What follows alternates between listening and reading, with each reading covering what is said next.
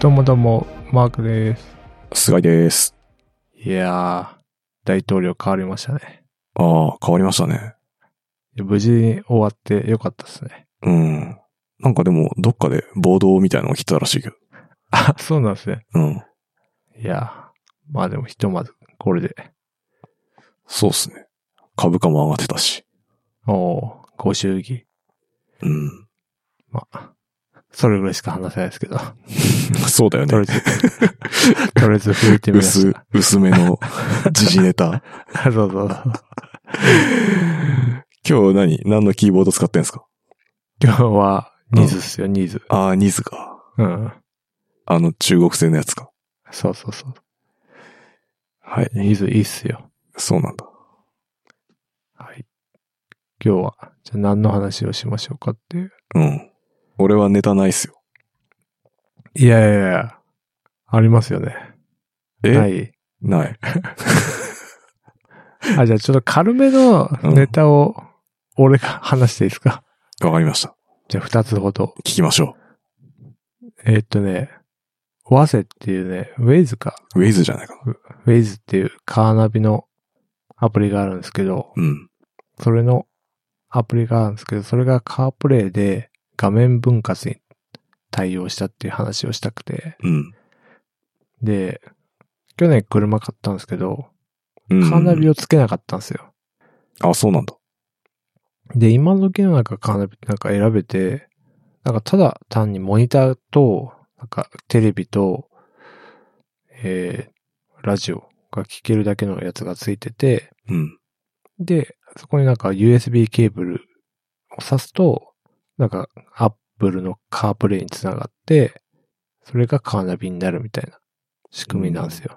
それだと、まあカーナビが20万円ぐらいだとしたら、うん。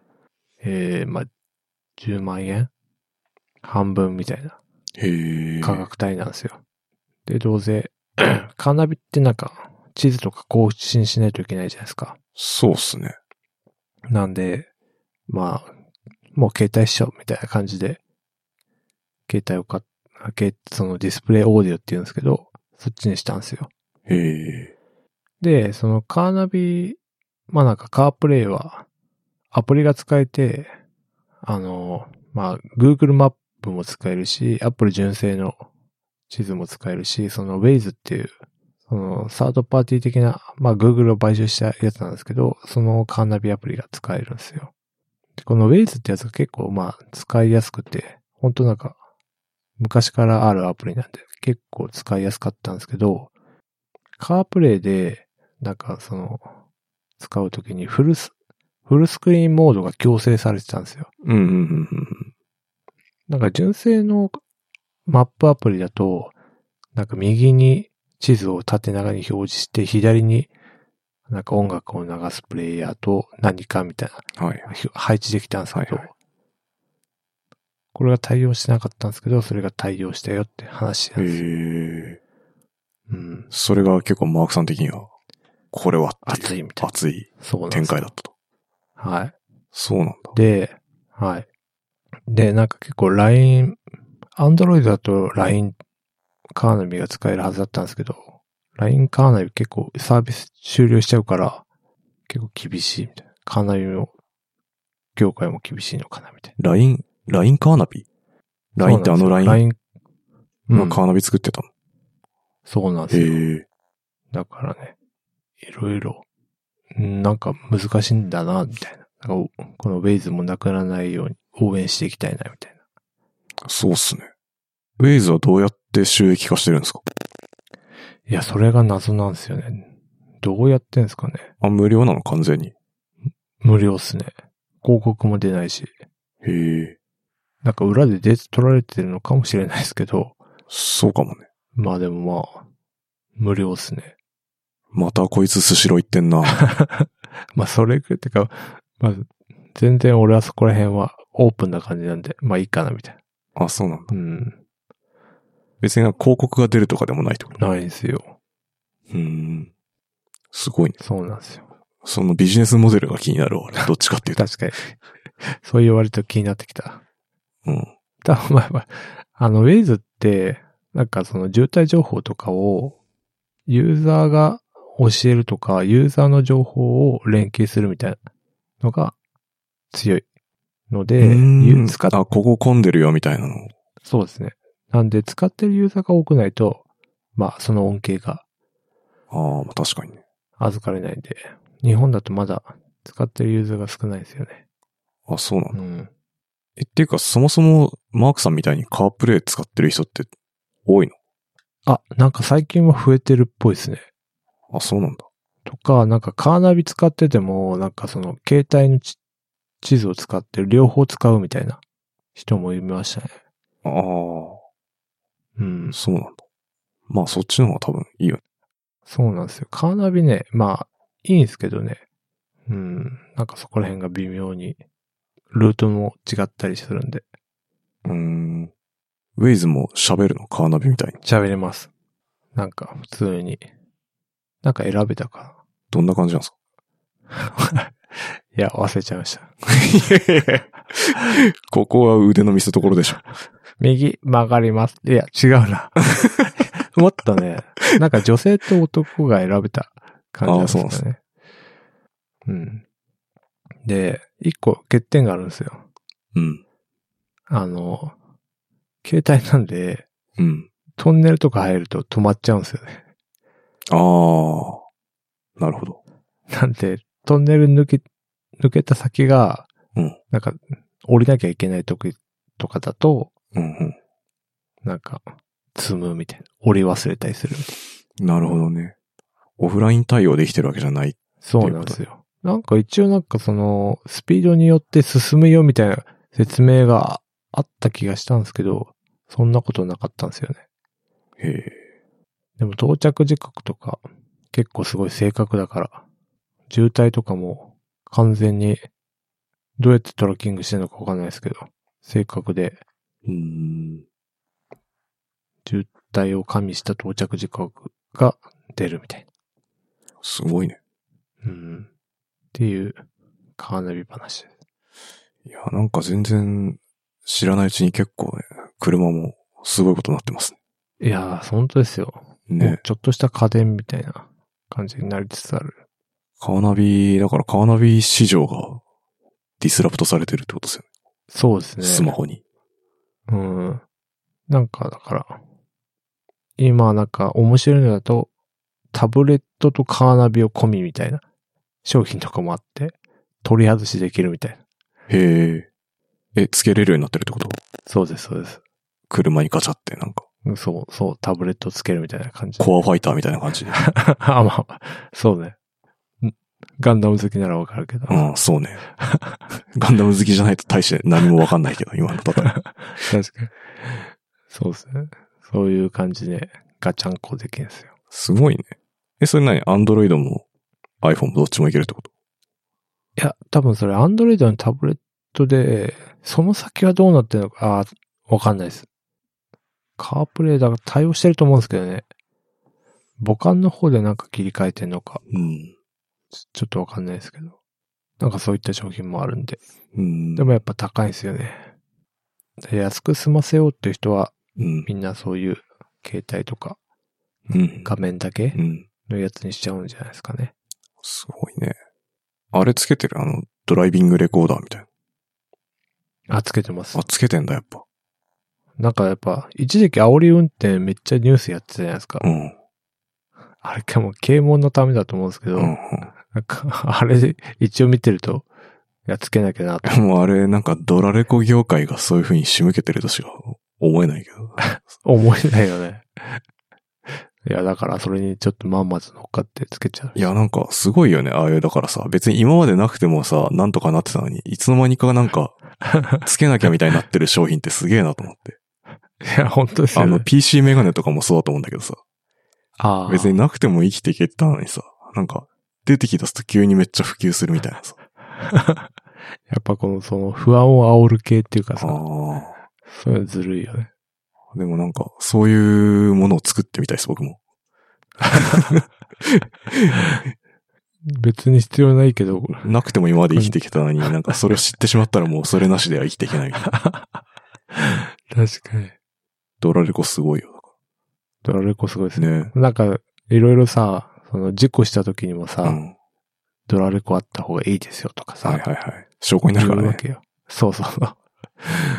まあ確かにそうだよなと思って。すごいね。あれ何なんかハードディスクっていうかなんていうのこう、記憶装置があって。あ SD カードみたい単な純に、そうですね、SD カードで、なんかその、撮ってるんですけど、うん。なんか衝撃を感知した前後だけ保存しとくみたいな方式なんですよね。あ、そうなんだ。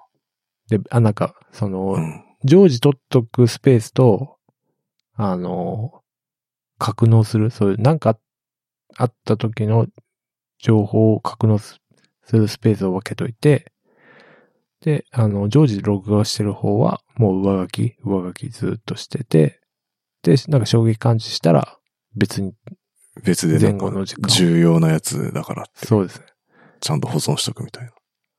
みたいな感じなんです。へえ、すごいね。え、なんか常時上書きしていくやつは、ん何分間分ぐらい取られてるんですかずっと。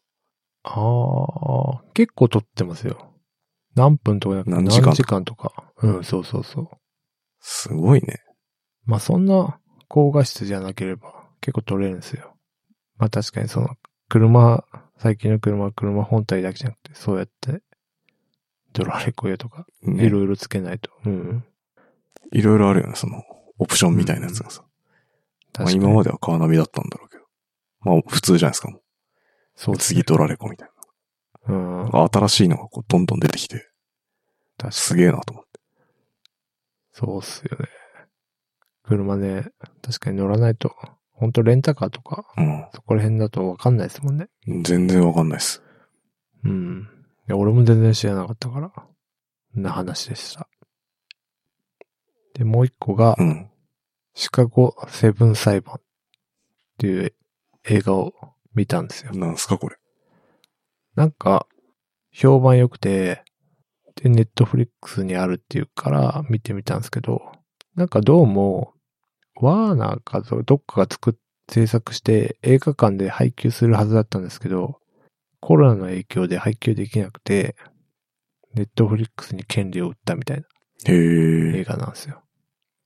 で、どんな映画かっていうと、なんか、そのベトナム戦争に反対するヒッピーみたいな人たちと、あの、ブラックパンサーとかの人たちとか、まあなんかいろんな人たちが、その、なんかのタイミングでデモをしするするみたいな、ワシントンか、そこら辺でデモをするみたいな話になって、で、デモをするんですけど、なんかちょっと暴動化しちゃって、ちょっともう警官と揉めて、それを、えー、有罪にするっていう裁判、有罪、その暴動がどっちが悪いかっていう裁判なんですけど、で、このセブンっていうのが7つの団体うんうんうん。が訴えられて、なんかその、だからしシカゴセブンみたいな話なんですよ。うんで、結まあ、結論言っちゃあれなネタバレになっちゃうんで、てかこれなんかもう、史史実あ、実際にあった話なんですか。なんで、まあ、普通にウィキペディア探せばいい話なんですけど、へえ。なんかその、まあ面白かったっていうほ話です。で、この監督がアーロン・ソーキンう。うん。で、えーっと、ソーシャルネットワークの脚本の人なんですよね。うーん。なんで、セリフがまあ結構かっこよかったりするっていう映画です。で、はい。で、なんかまあ、 あれなんですよね。反ベトナム戦争をやって、そのデモの暴動を、本当はやるんですけど、その暴動をけしかけてるのはなんか、政府側の人間みたいなのもあったりして、まあなんか、いろいろ揉めて。で、ニクソン政権から、あ、ニクソン政権に変わったタイミングで、なんかそういう嫌がらせ的な意味合いもあったっぽくて、政治的なうん。闘争にもなってるっぽいみたいな。で、胸圧展開みたいな胸圧展開はある。ああ、ありますね。 最後ね。そあなんかあるんだ。う。そうなんですよ。ネタバレしたらまずい。何かが。まあ、は、半減しちゃうかな、みたいな。 じゃあ言わない方がいいね。そうですね。っえていうね、ー、なるほど。話です。まあ、こういう話もアメリカにはあったよっていう。今のアメリカとは、そ、 想像できないけど、まだこういう的な 話もあったなっていう今も、映画です。あれだけどね、アメリカ。冒頭が。うん。逆だ、全く逆だけどね。みんな元気だなと思って。やっぱね、陰謀論じゃないけど、なんか う、ん。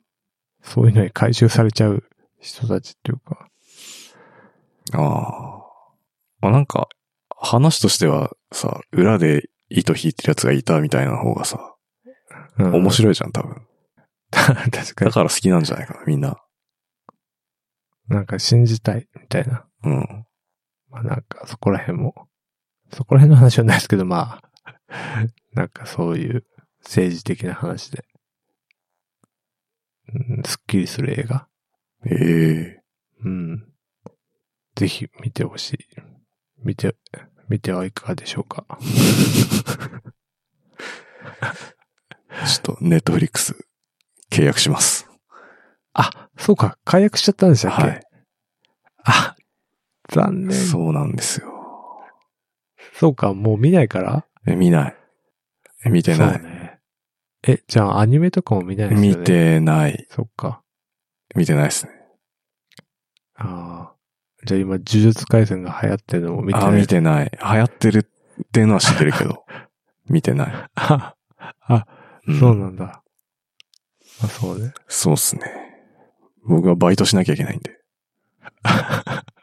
いや、さ、社会主鮭ね義しばくゲームでしょバイトしなくちゃいけな いから。仕事終わったら。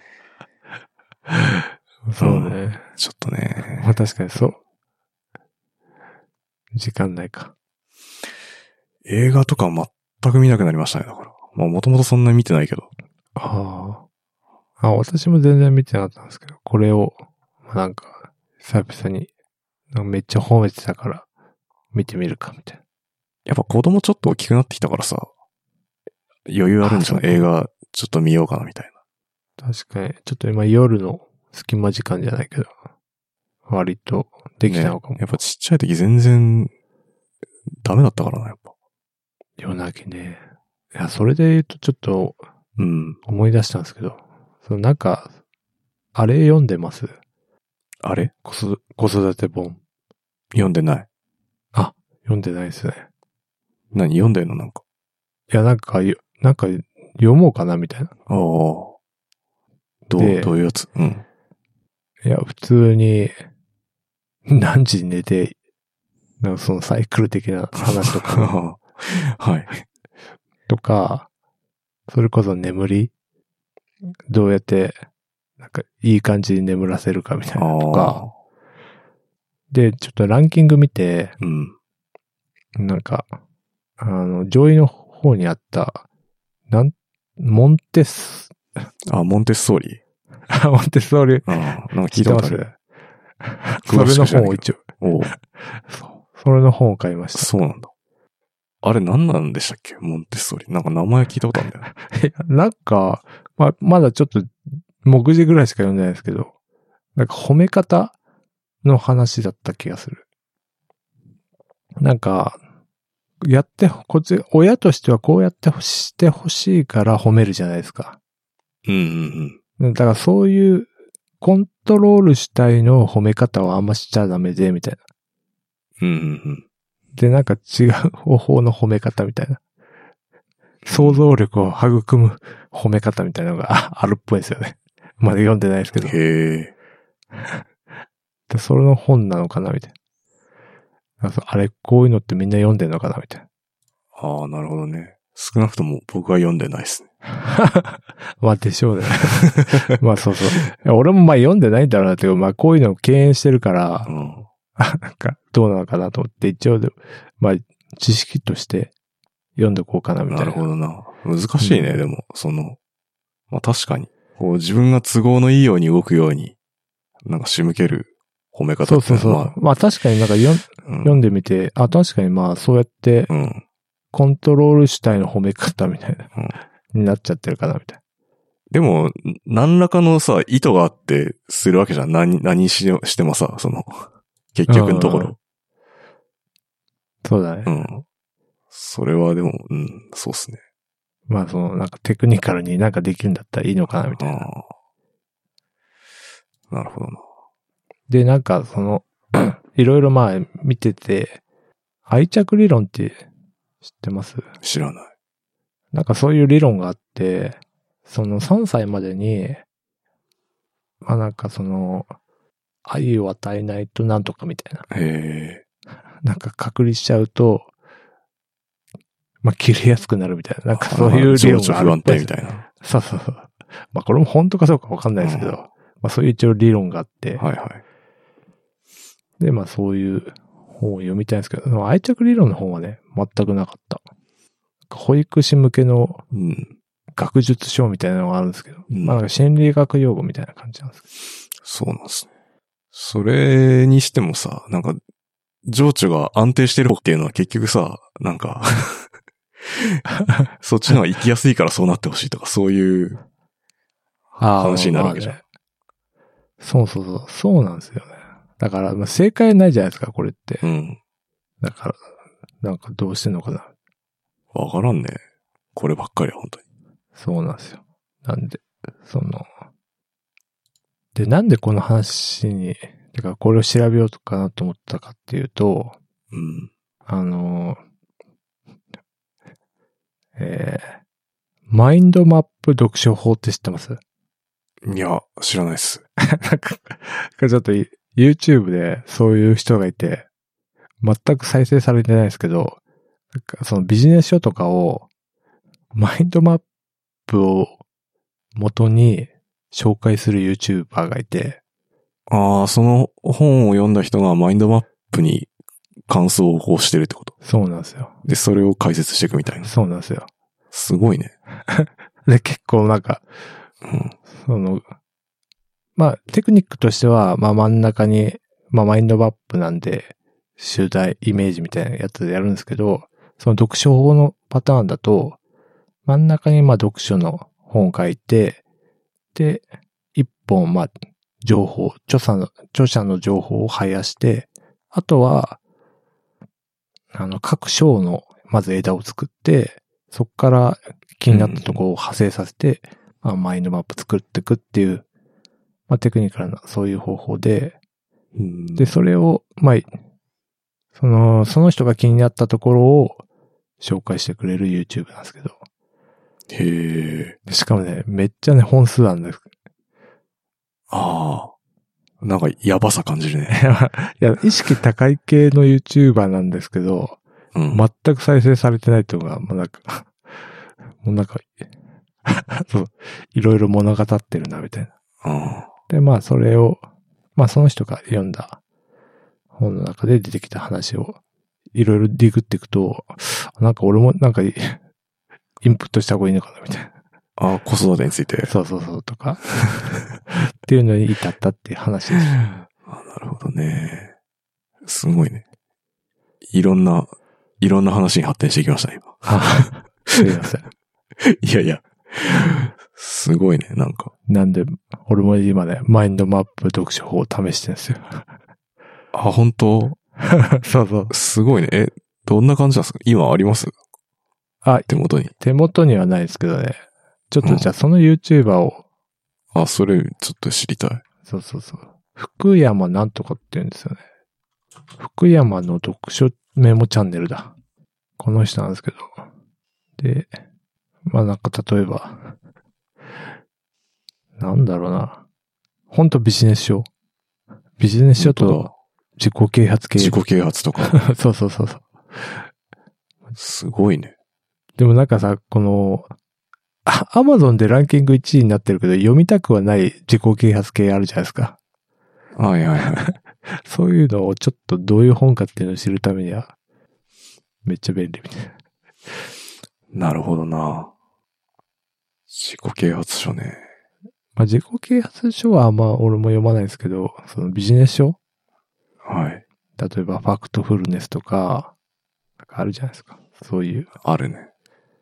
半分自己啓発みたいなとこあるけどね。まあビジネス書も。そうそうそう。まあ、そこのね、線引きが難しいんですけど。アメリカだと自己啓発はカルトですかね。あ、そうな んだ。ジャンルでは。そうらしいですよ。そうなんだ。まあそうかもね。うん。 まああの、マグノリアのトム・クルーズみたいなやつでしょ。そうそうそう。わかる。マグノリアって映画ですよね。そうそうそうん。長いやつ。う。そう。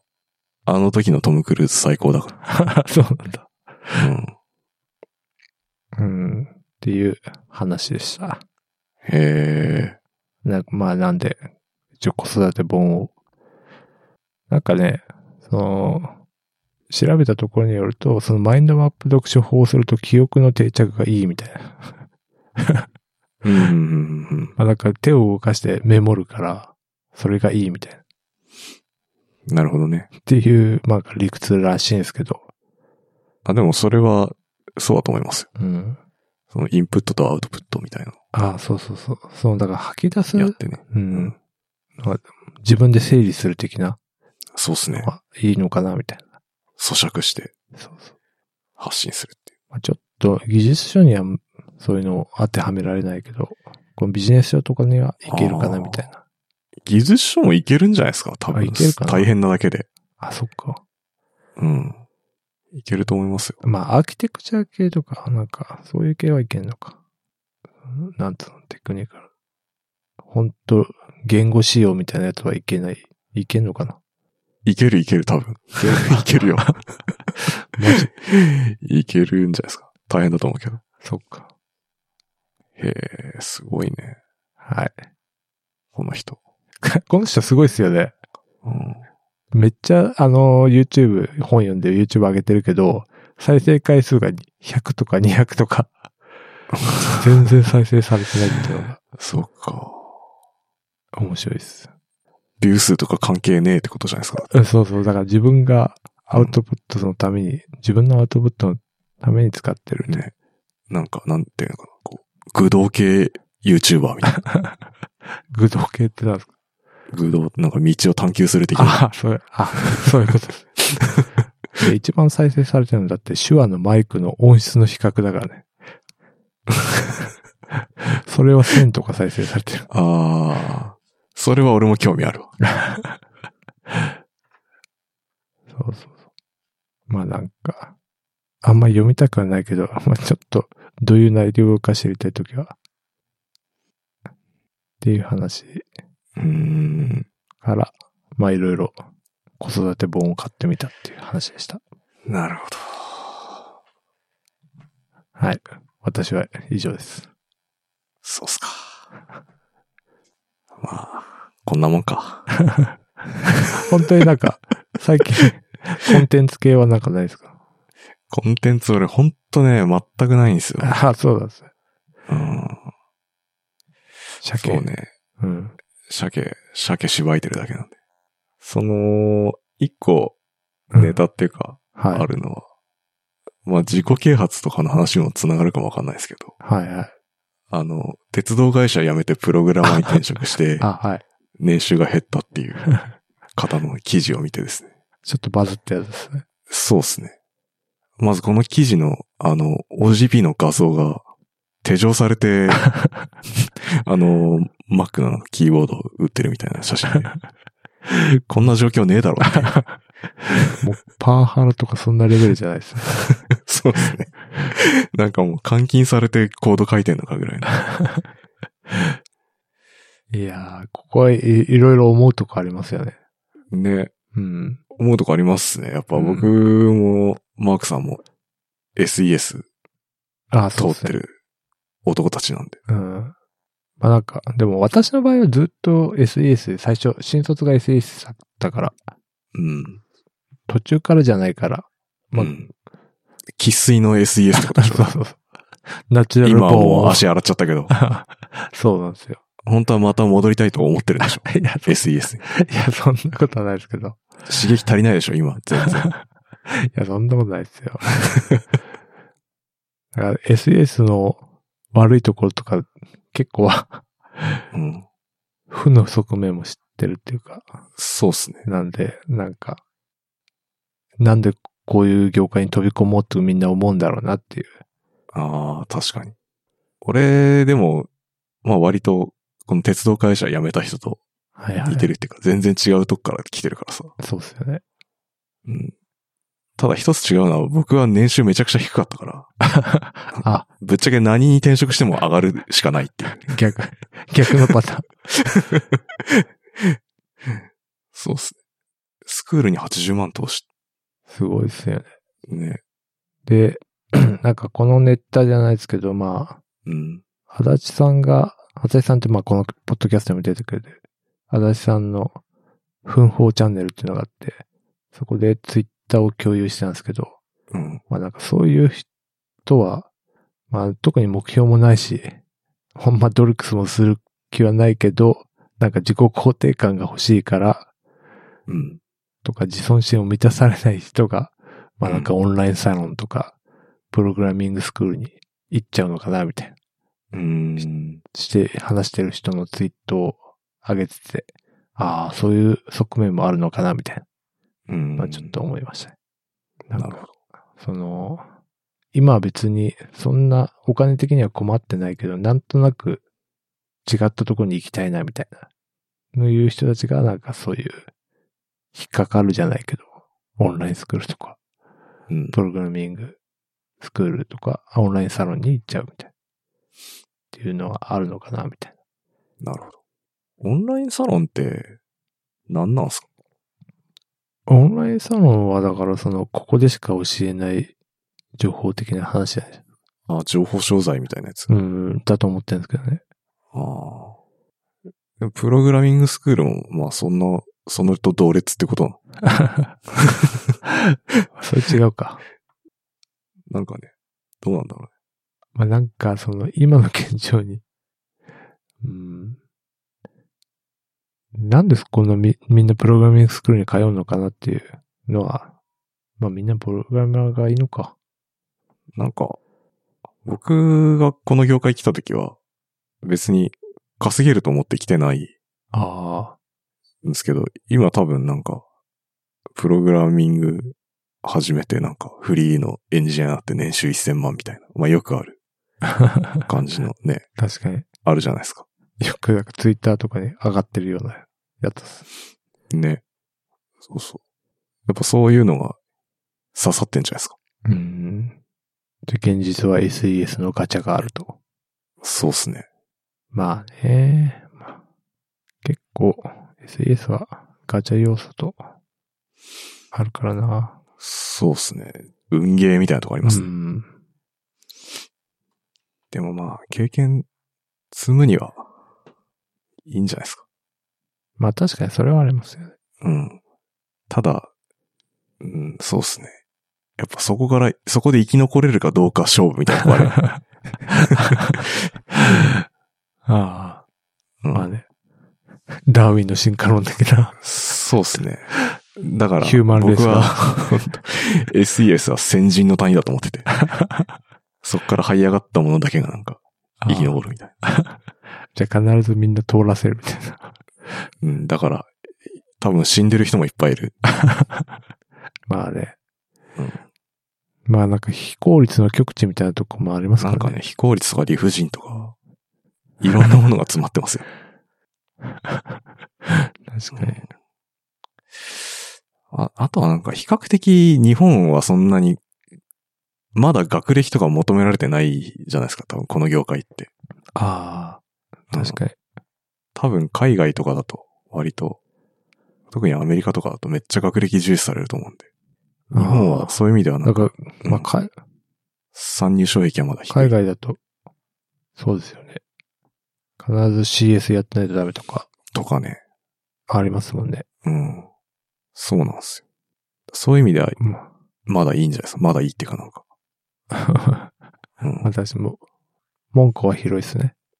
今はね。うん。うん。今後どうなるかわかんないですよね。